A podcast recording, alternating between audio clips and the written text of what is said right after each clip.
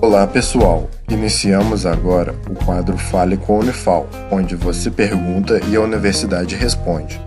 Fique agora com a pergunta de um de nossos ouvintes.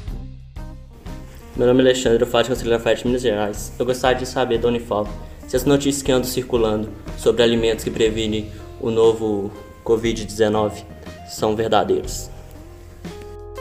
Seguimos então a resposta.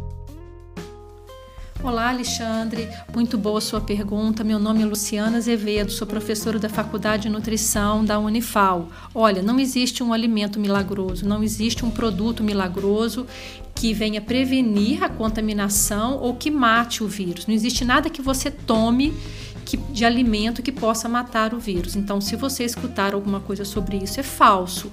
O que é importante é que a pessoa tenha saúde, que ela tenha saúde para que ela consiga responder bem no caso de alguma contaminação. O nível de agressão que o coronavírus pode ter no organismo vai depender muito da sua capacidade, da capacidade imunológica de quem receber esse vírus. Como assim? De como o nosso organismo responde a esse agente. No caso aqui nós estamos falando do coronavírus, mas também pode ser qualquer tipo de gripe, qualquer tipo de contaminação que nós temos aí no nosso dia a dia. Um indivíduo que tem saúde, que se alimenta bem, que se hidrata bem, que toma sol, pratica exercícios, ele responde melhor a esses agentes agressores, ele consegue se prevenir. Como então que isso pode ser feito através da alimentação? Os legumes são o seu remédio do supermercado.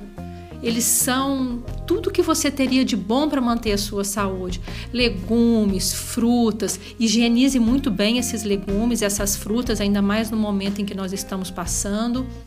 Tome bastante água, tenha uma alimentação saudável, sinta-se forte e cuide da sua saúde que você estará bem, que você estará preparado não só para o Covid, mas com um bom hábito alimentar fortalecido para qualquer tipo de contaminação. Você pode se proteger de uma forma muito melhor, ok? Um grande abraço para você. Esse foi o Fale com a Unifal.